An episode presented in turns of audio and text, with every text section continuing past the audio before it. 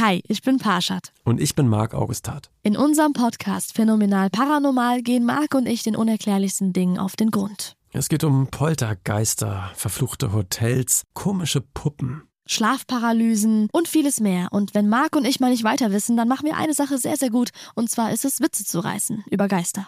Und wir holen uns Expertinnen und Augenzeuginnen rein, die uns die Fälle aus den verschiedenen Perspektiven beleuchten. Jeden Freitag bei Podimo und überall, wo es Podcasts gibt. Hört doch mal rein, wir würden uns freuen.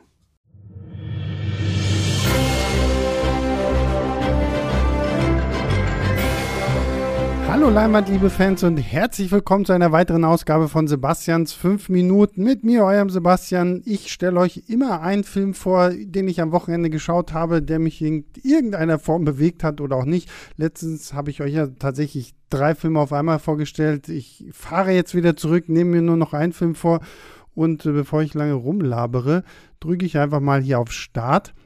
Und ich habe jetzt tatsächlich endlich mal The Witcher Nightmare of the Wolf geschaut. Ich bin ja ein großer Fan der Witcher-Serie. Ich bin auch ein großer Fan von The Witcher 3, dem PlayStation 3 Spiel, 4 Spiel, ich weiß es gar nicht mehr. Auf jeden Fall, das Spiel habe ich geliebt. Ich habe irgendwann ja auch die äh, Bücher gelesen, nachdem diese Netflix-Serie rund um Henry Cavill als äh, Geralt dem Hexer so bekannt geworden ist. Die Bücher von ähm, dem polnischen Autor, jetzt fällt mir sein Name nicht ein, äh, Andrzej Sapkowski, kann ich auch wirklich nur wärmstens empfehlen.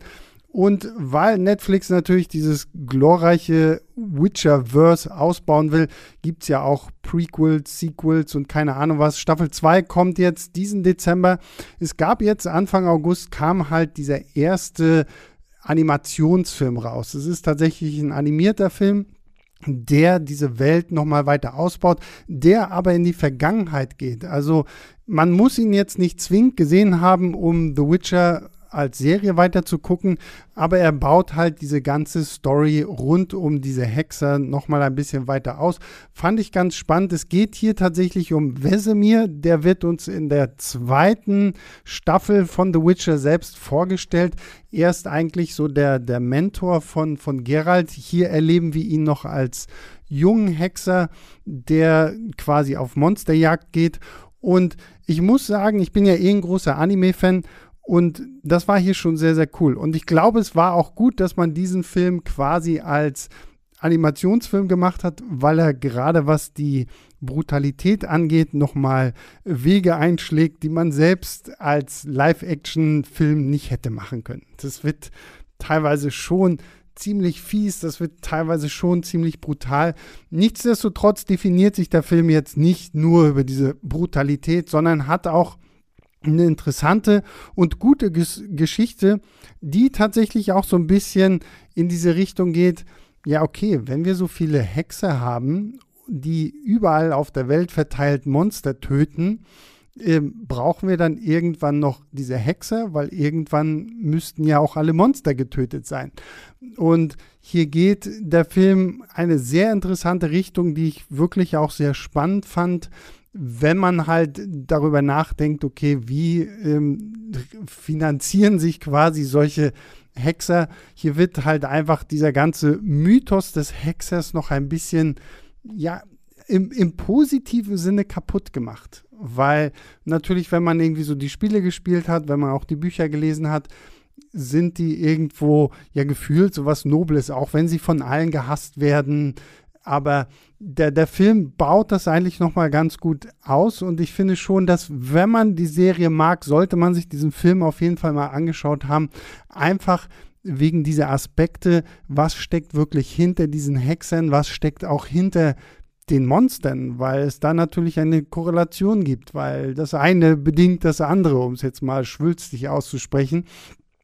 Und das funktioniert hier echt gut. Erzählt gleichzeitig auch eine sehr schön emotionale Geschichte, weil man bei Wesemir natürlich auch ein bisschen in seine Vergangenheit geht, so ein bisschen so eine kleine, feine Liebesgeschichte ausbaut. Gleichzeitig erzählt man uns auch mehr über den Erstehungsprozess der Hexer selbst. Es gibt ja da in den, in den Büchern wird es, glaube ich, immer nur mal kurz erwähnt, diese Kräuterprobe, wo halt Jungen äh, eingesammelt werden, die einer ziemlich fiesen Prozedur unterzogen werden, von denen am Ende von, von zehn Jungs überleben vielleicht zwei oder vielleicht auch nur einer. Und was diese Prozedur ist, was die mit diesen Jungen anstellt, das sieht man halt auch in diesem Film, was natürlich auch schön darauf aufbaut, so ein bisschen mehr Gerald den Hexer zu verstehen, den wir halt durch Henry Cavill in der Serie gesehen haben. Das funktioniert alles wirklich ziemlich gut und hat wirklich auch äh, Spaß gemacht. Und klar, man muss natürlich so ein bisschen mit diesem Anime-Stil klarkommen. Es ist jetzt auch kein klassischer Anime, also sowas müsst ihr jetzt auch nicht erwarten. Es ist schon irgendwo einfach ein Animationsfilm. Punkt so. Also, wenn ihr, glaube ich, diese Castlevania-Serie auf Netflix auch gesehen habt, so in den Stil geht das, in die Richtung. Aber wir haben auf jeden Fall gute Action, guten Voicecast, also auch die Sprecher sind wirklich toll. Und die Story erweitert diese Welt von The Witcher, ohne dass sie dich dazu zwingt, es jetzt wirklich gucken zu müssen, damit man den Rest auch versteht. Also man muss es nicht gesehen haben, man kann es gesehen haben. Und ich finde, wenn man Fan ist, sollte man es gesehen haben. Und meine fünf Minuten sind um. Damit äh, verabschiede ich mich bei euch. Ähm, von euch, bei euch. Meine Güte, heute ist mein, mein Deutsch auch nicht mehr so ganz das ist, was es mal war. Ähm, ich freue mich natürlich immer, dass ihr hier zuhört. Ihr könnt mir auch nach wie vor gerne, wenn ihr irgendwelche tollen Tipps habt, an leinwandliebertfilmstarts.de ähm, was schicken. Ich freue mich auch einfach so, wenn ich Feedback von euch bekomme. Natürlich nicht nur für mich, sondern fürs ganze Team, für unseren Podcast Leinwandliebe selbst, der ja immer donnerstags kommt. Und damit verabschiede ich mich. Wie gesagt, wenn ihr Witcher-Fans seid, schaut euch Nightmare of the Wolf echt an. Der macht wirklich Spaß und ist wirklich gut. Damit verabschiede ich mich. Wir hören uns im regulären Podcast wieder. Bis dahin, macht's gut. Ciao, ciao.